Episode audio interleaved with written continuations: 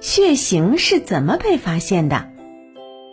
献血是一件很光荣的事情，身体健康的成年人可以根据自己的身体状况进行献血。不过呢，我们现在都知道每个人的血型都不一样，常见的有 A 型、B 型、AB 型和 O 型等等。那么这些血型最早是怎么被发现的呢？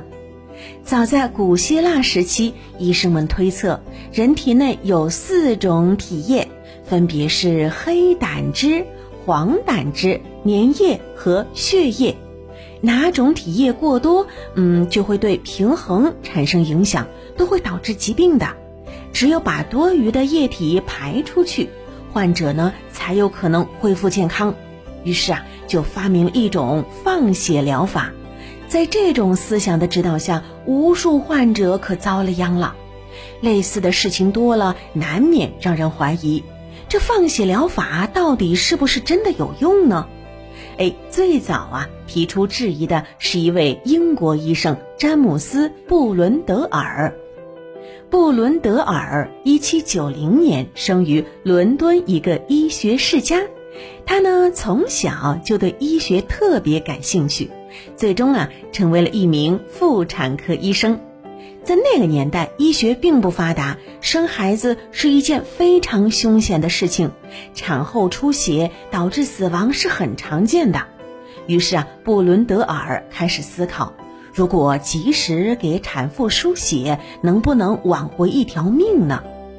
为了验证自己的想法，他查阅资料，在动物身上做试验，直到1825年，有一位孕妇因为产后出血快不行了。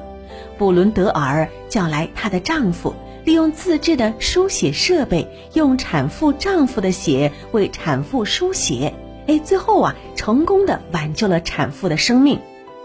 一八二九年，布伦德尔在一篇论文中详细介绍了自己的输血设备。据他所说呢，这一套设备曾为十位患者输过血，其中五位转危为安。其他患者呢，都因为不良反应而死亡。那么，输血为什么会让患者出现不同的反应呢？一直啊，到七十多年以后，终于有一位医生找到了答案。一九零一年，奥地利医学家卡尔兰德施泰纳对输血产生了兴趣。当时呢，他的研究室里一共有六个人。他设法说服其他同事，从每个人的身上取了一点血液，把这些血样两两混合在一起。哎，这奇怪的事情就发生了，在混合之后啊，有些血样里的红细胞开始凝聚成团。兰德施泰纳一直从事免疫学研究，于是呢，他就猜测人类的血细胞上也含有抗原，而血清内应该存在着抗体。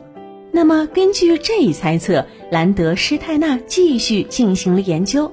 他发现每一个人的血液中至少含有两组抗体：A 抗原与抗 A 抗体，B 抗原与抗 B 抗体。而这些抗原和抗体的组合形式，在人的血细胞中都是不相同的。这样就形成了最常见的四种血型。也就是我们今天说的 ABO 血型系统。根据统计啊，全球大概有三分之一的人经历过输血，而在输血之前呢，每个人都要验一下血型，以免造成不良反应。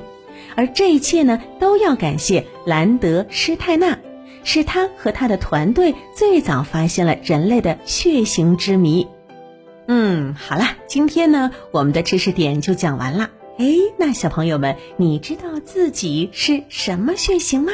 赶紧去问一下你的爸爸妈妈吧。